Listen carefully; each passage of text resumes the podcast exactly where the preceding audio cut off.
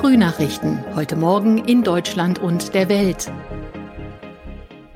Es ist Freitag, der 31. Dezember 2021. Herzlich willkommen zu unserem Podcast. Ich bin Zoe Tassovali. Guten Morgen.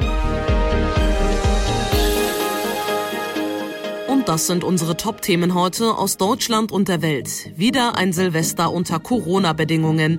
Kanzler Scholz ruft zum Zusammenhalt auf. US-Kampfeinsatz im Irak geht offiziell zu Ende und andere Länder, andere Sitten. So wird im Ausland der Jahreswechsel gefeiert.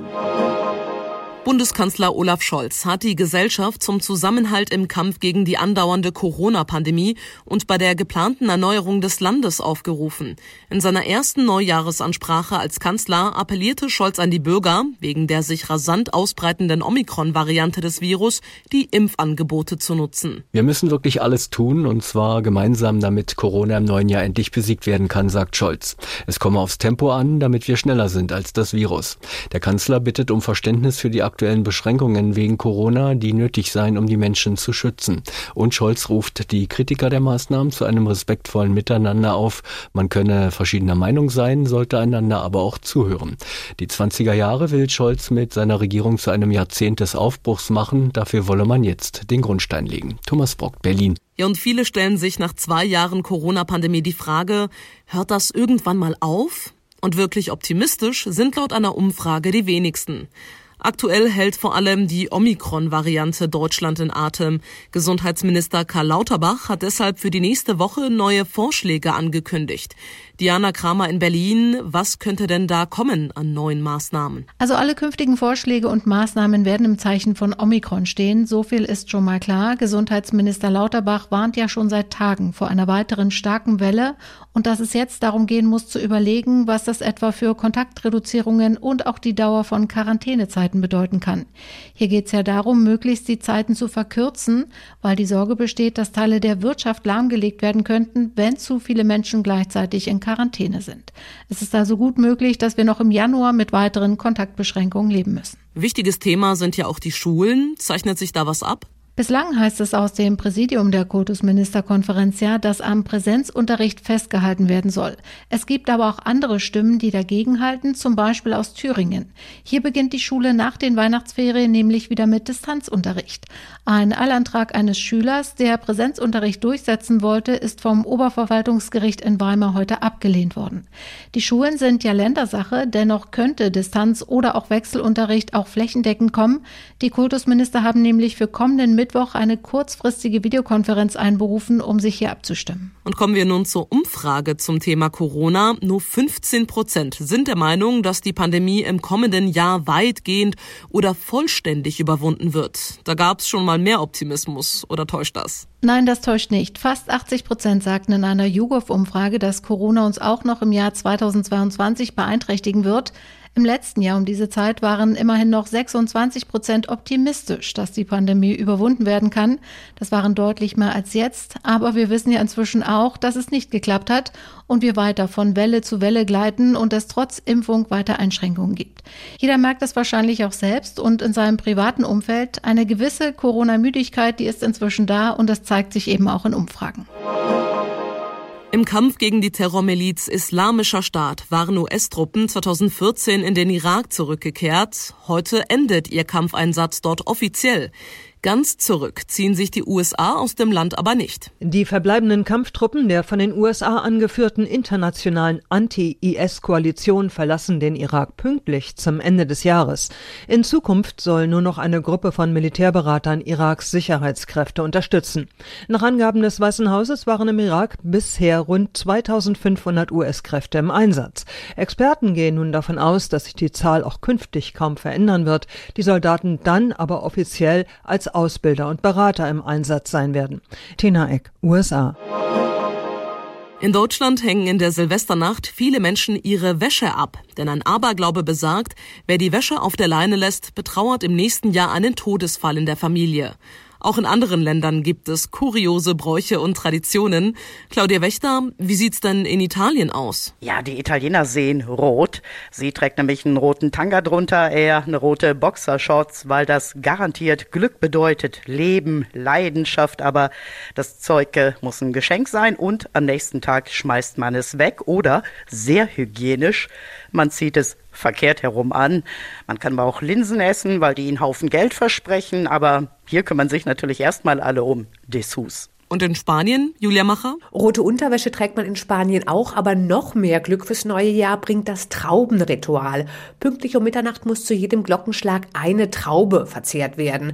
Das ist eine kuriose Tradition, die manche auf das Jahr 1909 zurückführen, als die spanische Traubenernte anscheinend ungewohnt üppig ausfiel.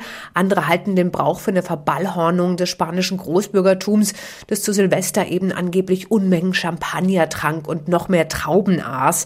Jedenfalls Jedenfalls führen in Spanien die zwölf Trauben zu Mitternacht regelmäßig zu aufgeplusterten Backen in allen Wohnzimmern und dem ein oder anderen Schluck auf. Wir haben also was mit Trauben, roter Unterwäsche. Was ist denn in Griechenland Brauch? Takis Zaphos. Hier in Griechenland wollen die Menschen in der Silvesternacht gleich wissen, ob sie Glück im neuen Jahr haben werden.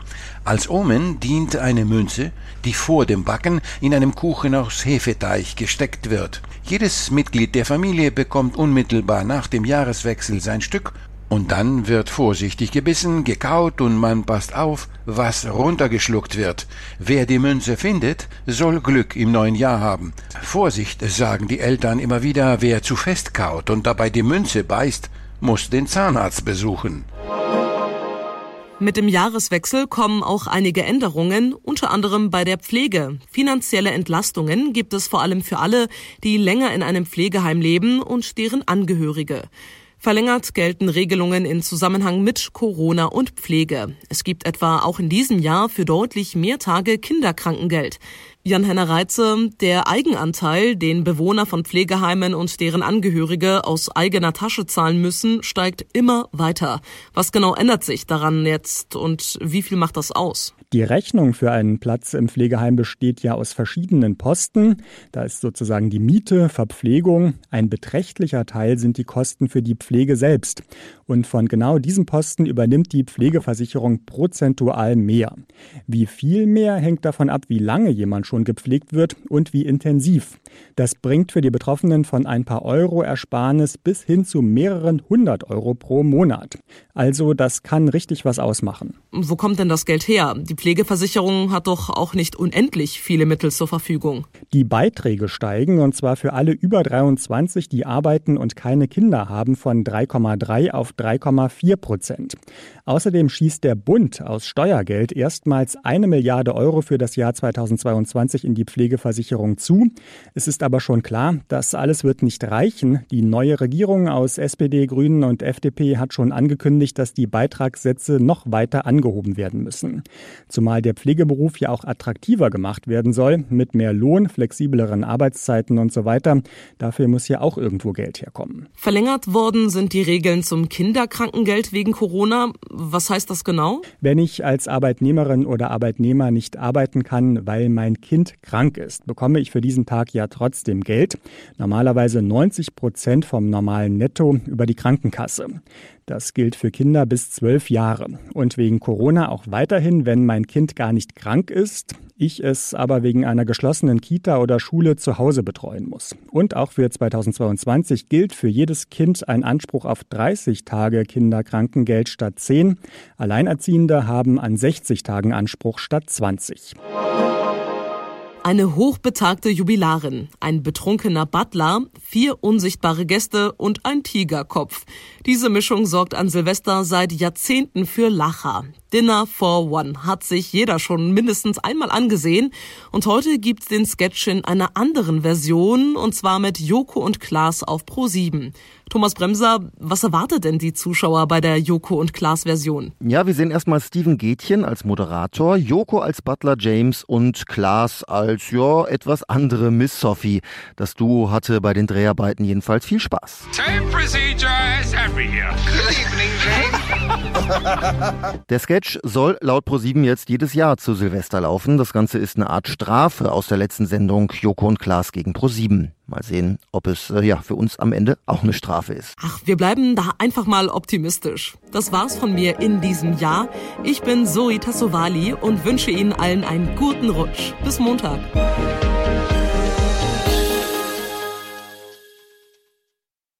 Das waren die Frühnachrichten. Mehr Infos und unsere lokalen Top-Themen auf aachenerzeitung.de und aachenernachrichten.de.